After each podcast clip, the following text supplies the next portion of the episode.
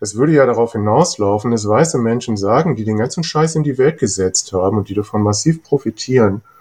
Ja, ihr Leute, die ihr von Rassismus betroffen seid. Jetzt denkt das bitte mal für uns durch, schreibt Bücher, ladet uns zu Vorträgen ein und erklärt uns Rassismus und dann denken wir vielleicht drüber nach. Nee, das müssen wir schon selber hinkriegen.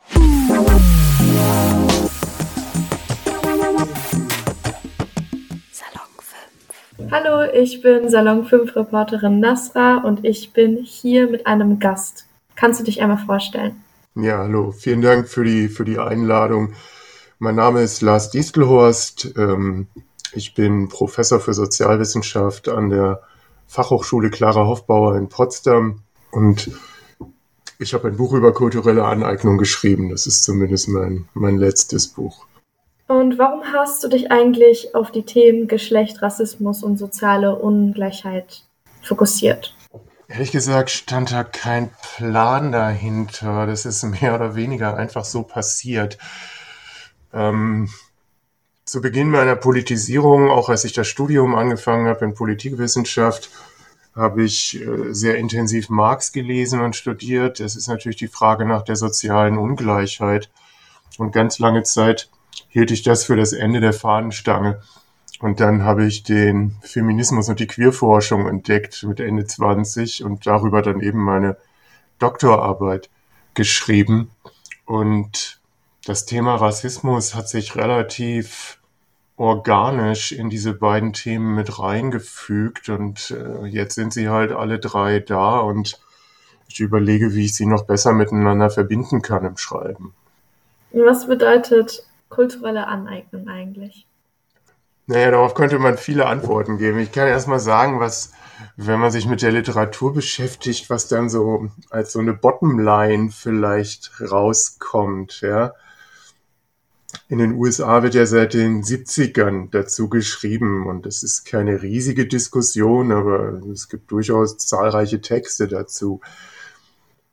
Und unterm Strich kann man sagen, müssen so drei Dinge gegeben sein, damit man von kultureller Aneignung sprechen kann oder damit die Diskussion wirklich Sinn ergibt, wenn man sich an diese Literatur hält. Und das erste ist, es gibt ein Machtungleichgewicht. Das ist ganz wichtig. Und dieses Machtungleichgewicht ist signifikant. Ja.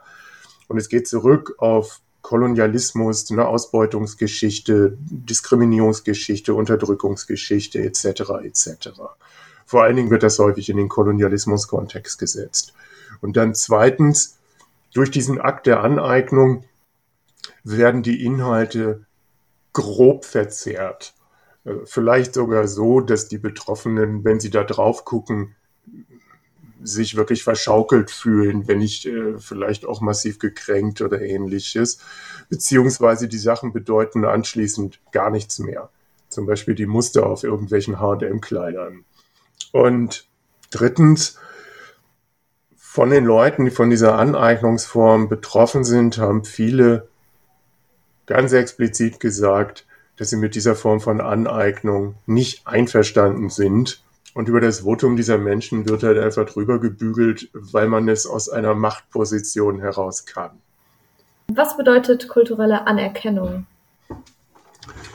Kulturelle Anerkennung ist jetzt ein Begriff, den ich zumindest in der Literatur nicht so klar definiert gefunden habe. Ich habe da häufiger, das geht wahrscheinlich in die ähnliche Richtung, so den Begriff kultureller Austausch ebenso als Gegenbegriff zu kultureller Aneignung gefunden. Und man kann jetzt natürlich argumentieren, dass ein Austausch auch eine Anerkennung ist. Der zeichnet sich vor allen Dingen dadurch aus, dass die beteiligten Parteien sich auf Augenhöhe befinden und von daher in der Lage sind, beide gleichermaßen diesen Austauschprozess zu steuern und dass er vor allen Dingen auf Freiwilligkeit basiert und damit eben für beide Parteien auch die Möglichkeit besteht, sich aus diesem Austauschprozess wieder rauszuziehen. Und wo verschwimmt eigentlich die Grenze zwischen kultureller Anerkennung und kultureller Aneignung? Also ich würde denken, die Grenze verschwimmt zum Beispiel bei vielen Modephänomenen sehr stark. Ja? wo wir in so einen Bereich reinkommen, der sehr uneindeutig ist. Und das führt dann wahrscheinlich auch häufig dazu, dass das so in den Medien aufploppt und in den Medien immer so als Diskussion irgendwelcher ultrawoken Linken dargestellt wird, die ja gar nichts begriffen haben. Ja, also ob zum Beispiel, das ist ja das beliebteste Thema, jetzt direkt nach der Winnetou-Debatte, vielleicht das zweitbeliebteste, ähm, weiße Menschen sich Dreadlocks machen sollten, ja, oder, oder ähnliches. Da bewegen wir uns mit Sicherheit in so einem Graubereich. Also wenn man da zum Beispiel mal reinschaut in ähm, Statements von schwarzen Menschen, die sich dazu äußern, zum Beispiel bei YouTube, das geht vollkommen auseinander und relativ gleichgewichtig. Da gibt es welche, die sagen, nee, Finger weg, diese Frisuren sind politisch und mit dieser Form von Politik habt ihr nichts am Hut, könnt ihr gar nicht, ihr seid nicht schwarz, ihr könnt nicht für schwarze Befreiung kämpfen, ja. Und es gibt andere, die sagen, wenn das dein Weg ist und du findest das gut und du möchtest diese Haare haben, ich kann Menschen nicht verbieten, sich die Haare verfilzen zu lassen. Ja? Und da sind wir, denke ich, in so einem Grenzbereich, weil sich auch die Betroffenen nicht einig sind, auch weil die Machtstrukturen nicht so deutlich sind und äh, ähnliches. Welche Erkenntnis hat Sie innerhalb Ihrer Recherche so am meisten überrascht? Mit Blick auf kulturelle Aneignung.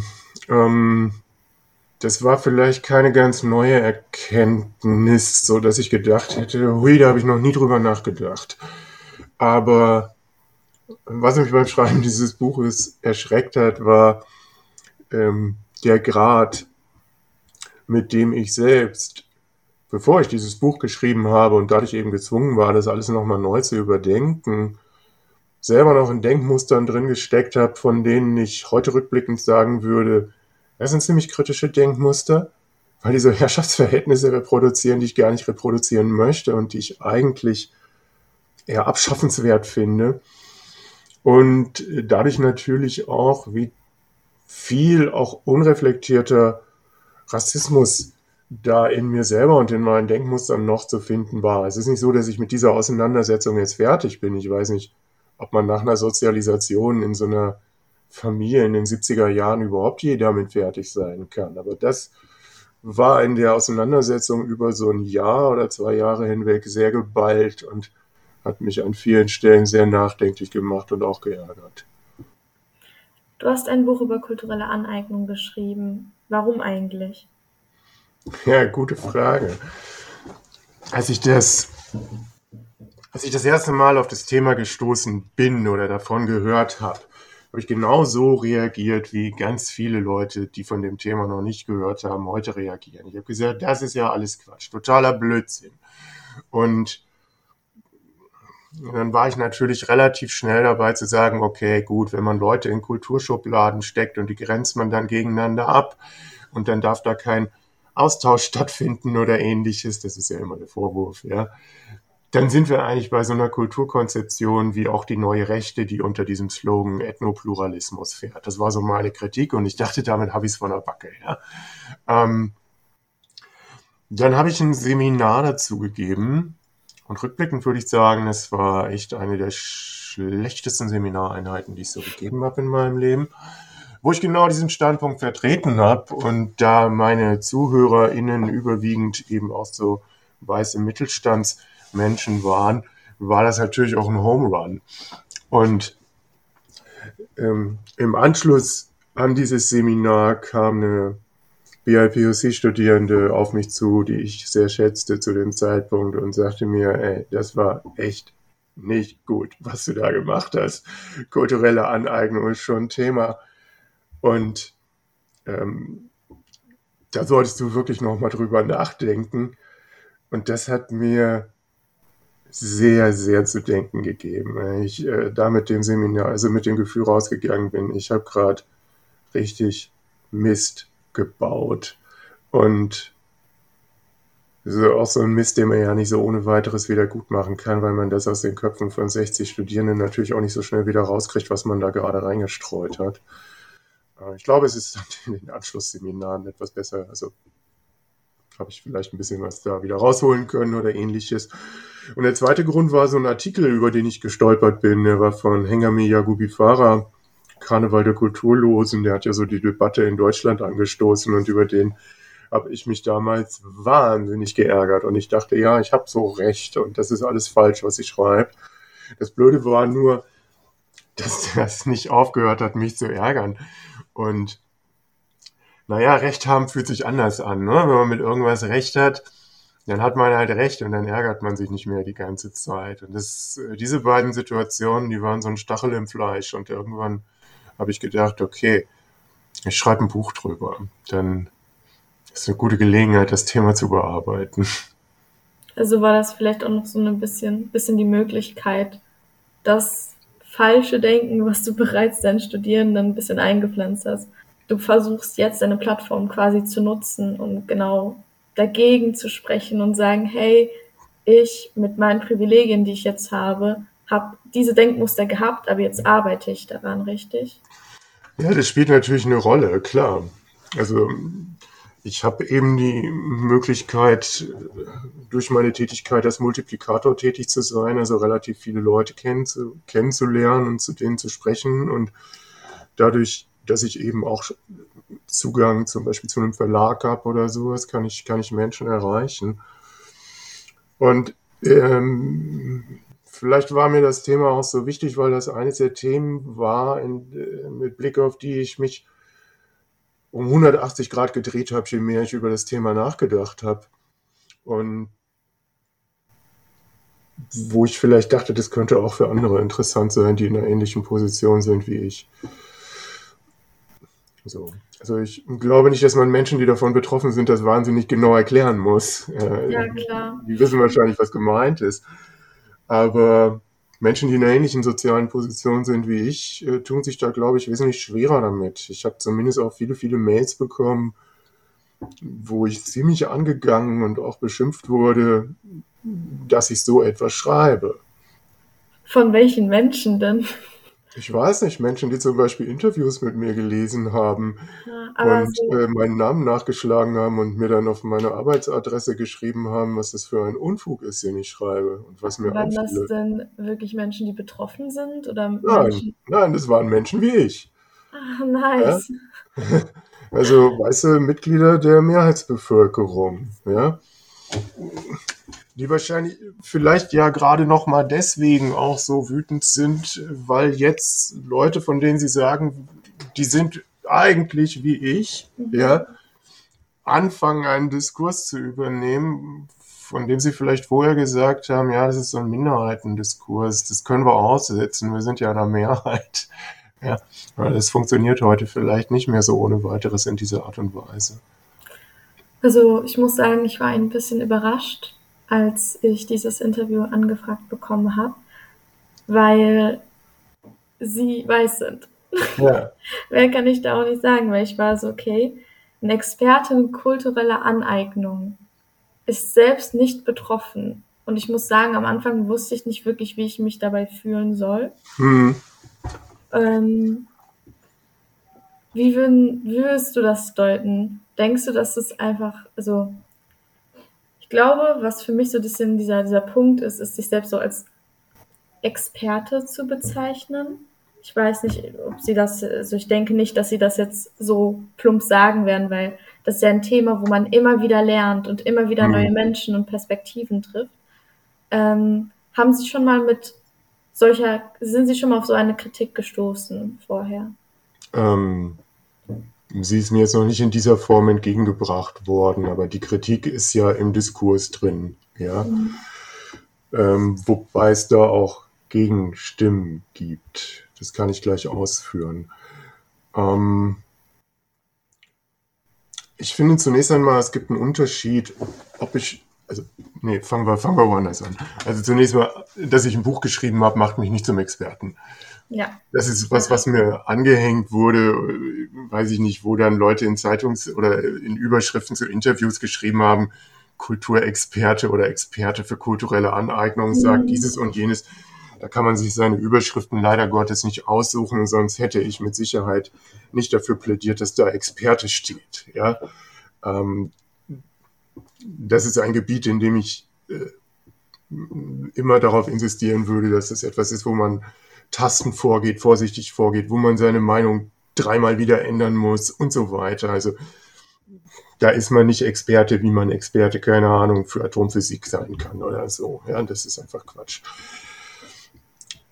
Mit Blick auf das andere, nicht selber davon betroffen, ja, das stimmt. Und deswegen muss man sehr gut darauf achten, worüber man schreibt. Ja.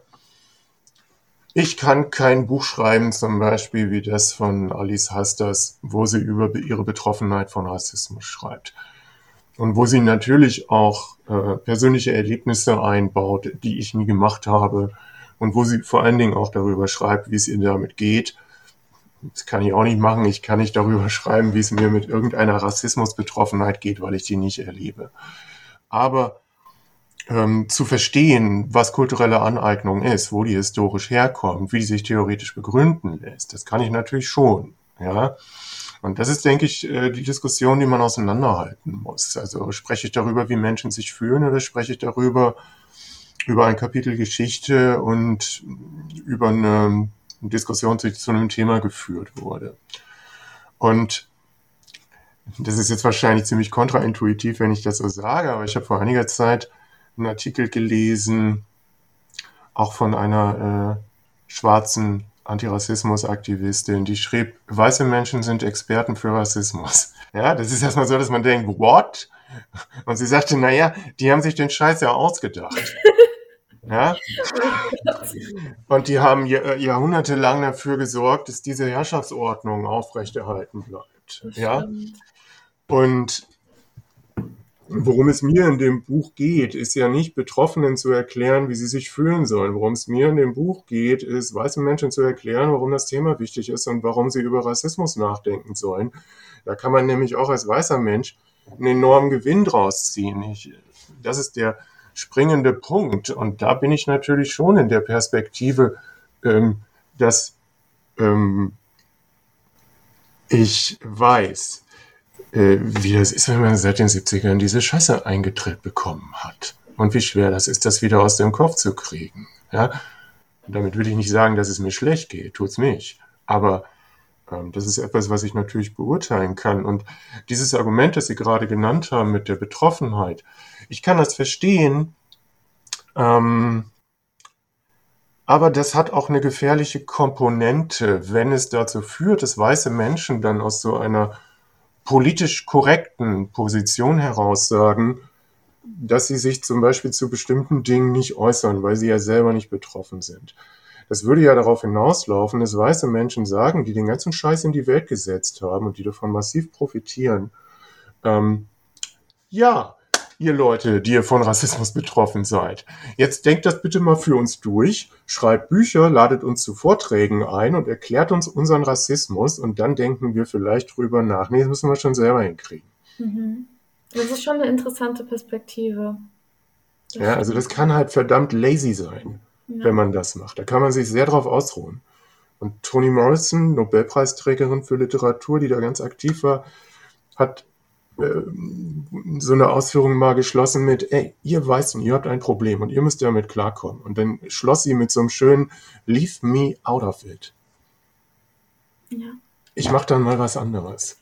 Und das geht eigentlich echt nahtlos in die nächste Frage über, nämlich genau an wen richtet das Buch ähm, sich eigentlich? Also gibt es Personen, denen du das Buch wirklich nahelegen würdest?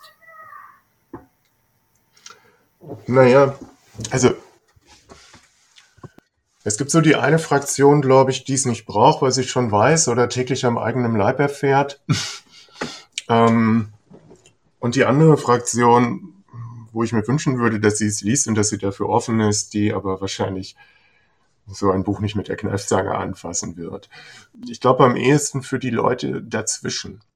Also die Leute, die vielleicht auf dem noch in so einem, in dem Prozess sind, in dem ich war, als ich auf der Couch saß und äh, das mit meiner Lebenspartnerin diskutiert habe. Und wir das hin und her gewogen haben und gesagt haben, okay, das ist, das finden wir jetzt Blödsinn und das ist aber, da muss man drüber nachdenken und irgendwie versucht haben, diesen Begriff in den Griff zu kriegen, ja. Und ich glaube, dass ich glaube durchaus, dass es vielen Leuten so geht und an, vor allen Dingen an die ist dieses Buch natürlich adressiert. Und was ich zumindest auch hoffe, wozu das Buch beiträgt, ist zu einer ähm, Unterfütterung dieses, äh, dieses Diskurses über kulturelle Aneignung, der häufig sehr, sehr theorielos geführt wird, was ich schade finde. Ja? Und damit ist ja vielleicht, ist das Buch auch natürlich an Menschen gerichtet, die diesen Begriff auch kritisch verwenden, um auch ein bisschen zu zeigen, okay, das, das sind die theoretischen Konzepte, damit kann man diese Kritik nochmal stärken. Und es gibt auch zum Beispiel andere Formen kultureller Aneignung. Gehen wir mal ins Museum und fragen uns, wo das herkommt. Ja, gucken wir uns mal an, welche Firmen welche Patente halten, wie indigenes Wissen ausgebeutet wird von irgendwelchen Pharmaunternehmen und so weiter und so fort. Das ist auch kulturelle Aneignung. Ja, in den Medien wird nur die ganze Zeit über Dreadlocks gesprochen und das finde ich mehr als bedauernswert. Also ist das Problem auch viel mehr strukturell, richtig? Ja, natürlich ist das ein Problem, das tief im strukturellen Rassismus dieser Gesellschaft auch beheimatet ist. Mhm. Ja, denn Nehmen wir mal an, wir würden irgendwie offenen Herzens durch so ein Museum durchgehen, in dem ja bis heute irgendwie zum Beispiel auch noch massiv Kolonialkunst ausgestellt wird. Ja? Und dass die hier sein darf, beruht ja nur darauf, dass so ein Land wie Deutschland sich zum Beispiel bis heute auf den Standpunkt stellt und sagt, das ist nach Kolonialrecht regulär erworben worden. Deswegen brauchen wir das auch nicht zurückgeben oder wir verhandeln dann mal, wenn wir ganz freundlich sind oder ähnliches. Ja? Und wenn man sich mal die Frage stellt, wo kommt denn das alles her, dann klappt einem natürlich die Kinnlade runter.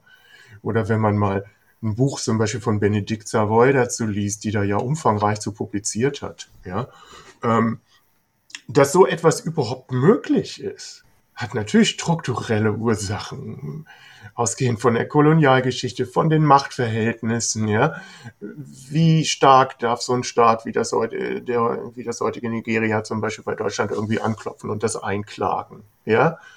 Und auch mit einer Machtposition in der Bevölkerung, ja. Wer protestiert dagegen? Gehen da trotzdem Leute ins Museum? Ja, im Zweifelsfall kriegt man das durch und die Leute gehen da rein, es passiert nichts. Beim Humboldt-Forum war die Mobilisierung jetzt so groß, dass sie sich das eben anders überlegt haben. Ja, auch äh, das ein Zeichen davon, dass sich gerade Machtverhältnisse verschieben und verändern, was ich begrüßenswert finde.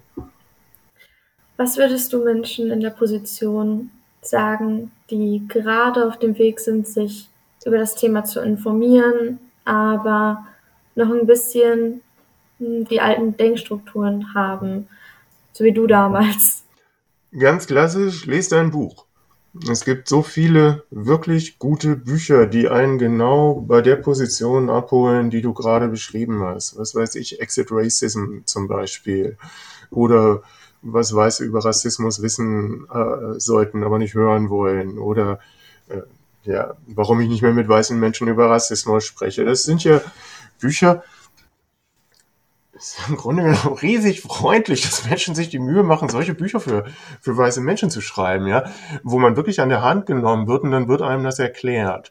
Und ich glaube, wenn man sich nicht total verschließt, dann ist man zumindest am Ende eines Buches so weit, dass man zu der Schlussfolgerung gelangt, dass man eigentlich, jetzt mal ganz naiv gesprochen, nicht möchte, dass Menschen sich so fühlen. Und äh, diese Einsicht, glaube ich, kann eine Menge auslösen und, und einen dafür öffnen, dass man, äh, dass man sich dreht. Das ist, glaube ich, eine schöne Abschlussanekdote.